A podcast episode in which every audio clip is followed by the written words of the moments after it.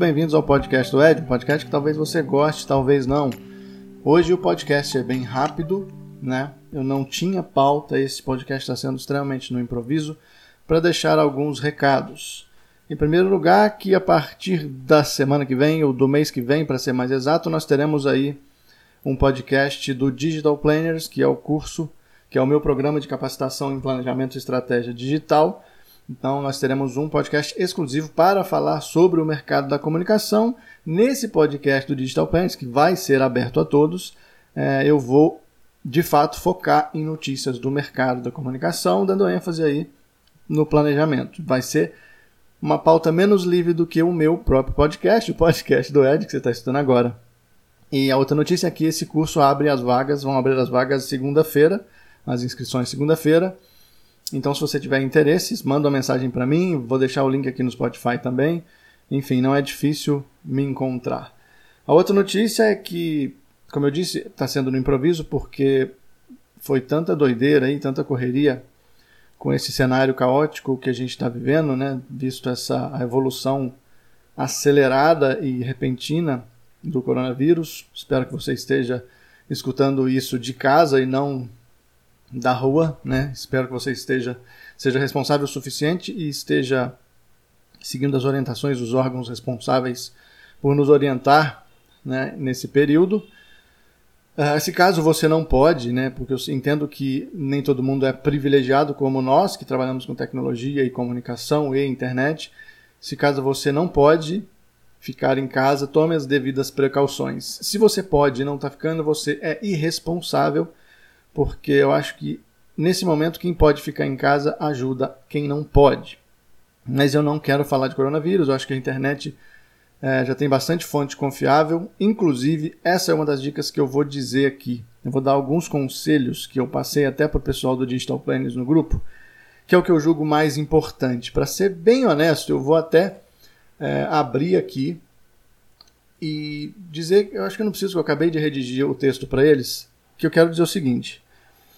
É, eu, eu, percebo que existe muitos, existem muitos profissionais de marketing que estão é, num cenário agora de incertezas de se os clientes ficam, se não ficam, como é que fica o investimento dos clientes em marketing.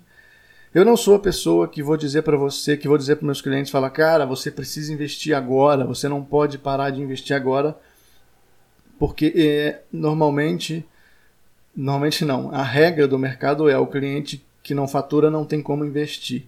Óbvio que eu não vou dizer que o seu cliente precisa parar, deve parar de investir, né? O investimento em marketing ele é um investimento importante, o investimento em comunicação exclusivamente para reforço de marcas e para se manter vivo no mercado é um investimento de suma importância para a sobrevivência dele, mas eu não vou ser irresponsável para virar para todos os profissionais de marketing e falar, gente, vamos fazer um plano para que os seus clientes continuem investindo. Tá?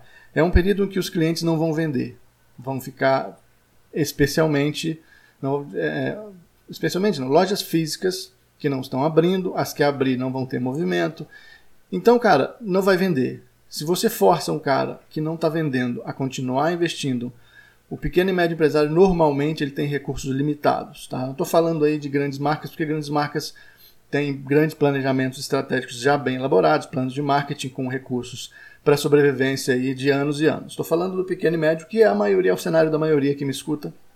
E por isso agora é hora de você, enquanto profissional de comunicação, ser responsável o suficiente e ser transparente o suficiente com o seu cliente para virar para ele e pedir para ele abrir o jogo.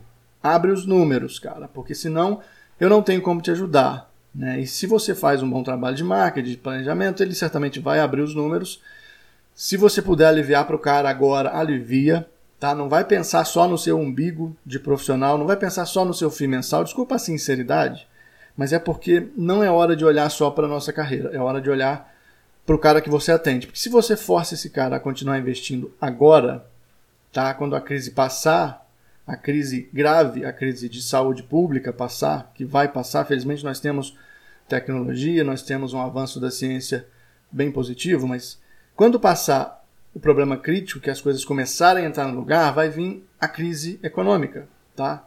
É, uma epidemia dessa nunca é só, só, só entre muitas aspas, tá? Não estou menosprezando, mas quando acaba uma crise dessa, o mercado entra em recessão e etc, etc. Não vou discutir sobre mercado, até porque eu teria que pesquisar melhor, inclusive trazer especialistas da área, mas isso vai se respaldar até o final do ano, até o meio do ano que vem. A gente vai sofrer, o profissional de marketing vai sofrer as consequências. Vocês vão perder alguns clientes, vocês vão é, é, é, é ganhar confiança de clientes que vocês se mantiveram atendendo, se vocês jogarem transparente com eles. Então, isso é muito importante. É a transparência que vai mostrar o quão ético você é ao trabalhar uma relação de serviço entre uh, contratado e contratante, entendeu? Não é você entrar em desespero e simplesmente falar com ele: não, agora é hora de investir porque senão você vai morrer. É hora de olhar para o negócio do cara, é hora de olhar para a estrutura de custos que ele tem. É hora de você exercer um papel de consultor de negócios, mesmo que você não tenha determinada expertise. É hora de dar a mão para esse cara, quer dizer, li, não literalmente, óbvio, né, que a gente agora tem que se afastar, mas é hora de olhar para esse cara e falar assim, cara, eu tô aqui para te ajudar. O Rafael Leotelli, por exemplo, ele criou um material para um guia para pequenos empresários que vão, por exemplo, perder movimento na loja. Depois eu disponibilizo isso nos meus canais, na página do Digital Planner já tem, eu já compartilhei. É um assunto para depois eu compartilhar com você. Ele criou um, um guia para ajudar os pequenos empresários a não surtarem. Os pequenos que eu digo é os caras que investem pouco e que esse pouco já se torna muito, mesmo em época de não crise, tá?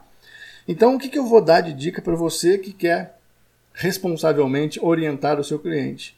Você vai ter que oferecer soluções criativas para esse cara é, não entrar em colapso total, para esse cara não perder muito faturamento, enfim. Oferecer soluções criativas para esse cara, soluções para que ele não deixe de perder muitas vendas, porque ele vai perder muitas vendas. É, qual que é a lógica? Por que, que eu estou falando isso? Porque tem gente que fala assim, não, agora é hora de investir em marca, em marketing. Cara, se uma loja durante 15, um pequeno empresário, loja física, durante 15, 20, 30 dias, deixa de vender ou perde muito faturamento, esse cara vai cortar custo. E aí você acha que ele vai, você acha que é responsável o cara mandar alguém embora e, e, e, continuar investindo em marketing? Não, porque ele não vai ter quem atender.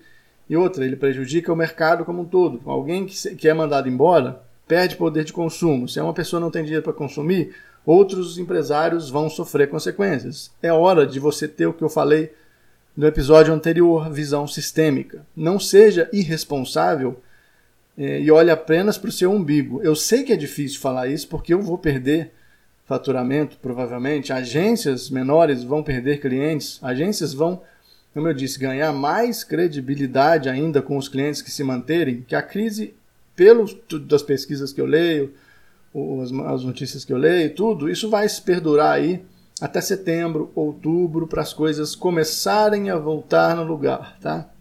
Então, prepara que vai vir um período um pouco complicado para os profissionais de marketing, e eu espero que seja que, que seja complicado para os profissionais de marketing apenas no quesito profissional, tá? E não no quesito de saúde, porque no momento é hora da gente olhar para as pessoas e não para a profissão.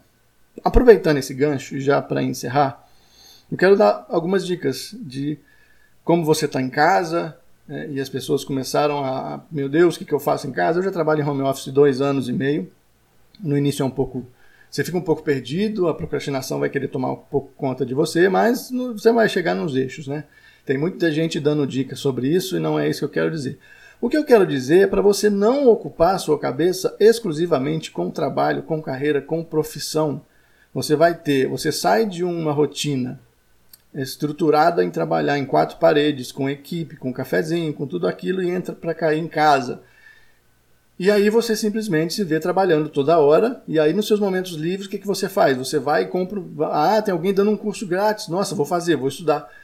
Para sua cabeça descansar, procura fazer coisa que você se diverte, que você não pensa em trabalho em alguns momentos, tá? Porque você já vai estar tá em casa. E trabalhar em casa é como se você só trabalhasse, porque você está ali sentado no seu computador, no seu notebook, de repente você está trabalhando, aí de repente você está fazendo um curso, aí de repente você volta a trabalhar, então Primeira regra é coloque hora no seu trabalho. Quando você não estiver trabalhando, cara, eu poderia, por exemplo, disponibilizar vários acessos do meu curso para o pessoal é, se manter em casa e tal, mas um, é um período em que as pessoas estão dispersas. A cabeça das pessoas não está, pelo menos na minha né, humilde opinião, não está preparada para assimilar conteúdos é, complexos, a, a, as pessoas estão realmente dispersas.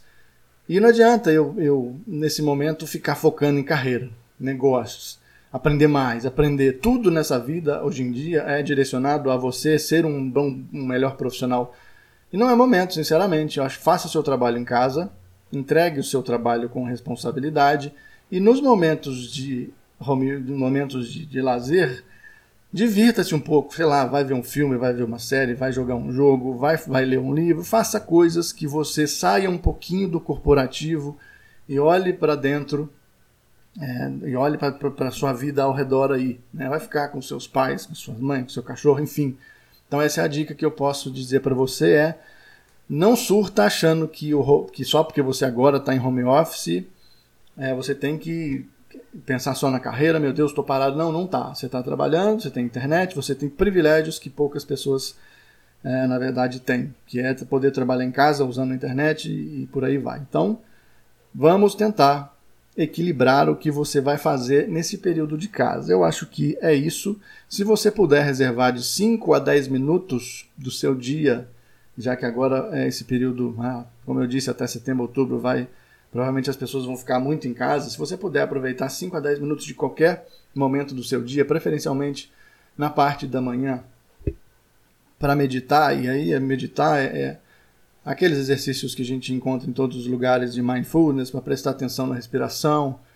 Ajuda também, tá? Não estou dizendo que isso vai, que isso é uma cura para nada, não é, mas ajuda. Então procure exercícios em que você vai tentar distrair a sua ansiedade e para finalizar, dica mestre de ouro em tópicos.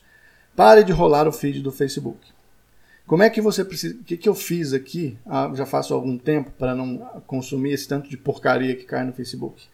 Eu criei uma aba de favoritos no navegador, coisa que todo mundo pode fazer. E nessa aba eu tenho ali notícias de sites é, responsáveis, sites que eu confio, sites que eu sei que tem fonte, sites de pesquisa. Como eu trabalho com planejamento, eu tenho ali, inclusive, muitos sites de pesquisas que, direto da fonte, eu fico sabendo antes dos jornais da mídia brasileira, que perdeu completamente a credibilidade há muito tempo, falarem besteira. Então, eu leio no G1 eu não acredito no G1. Eu vou lá e busco fontes é, do que está acontecendo. Então, para de rolar o feed do Facebook e acreditar no que as pessoas dizem. Número 2, evite compartilhar coisas no WhatsApp. Isso aí já é a regra, né? A gente tem aí um cenário caótico, um país desorganizado, porque as pessoas acreditam em tudo que chega no WhatsApp.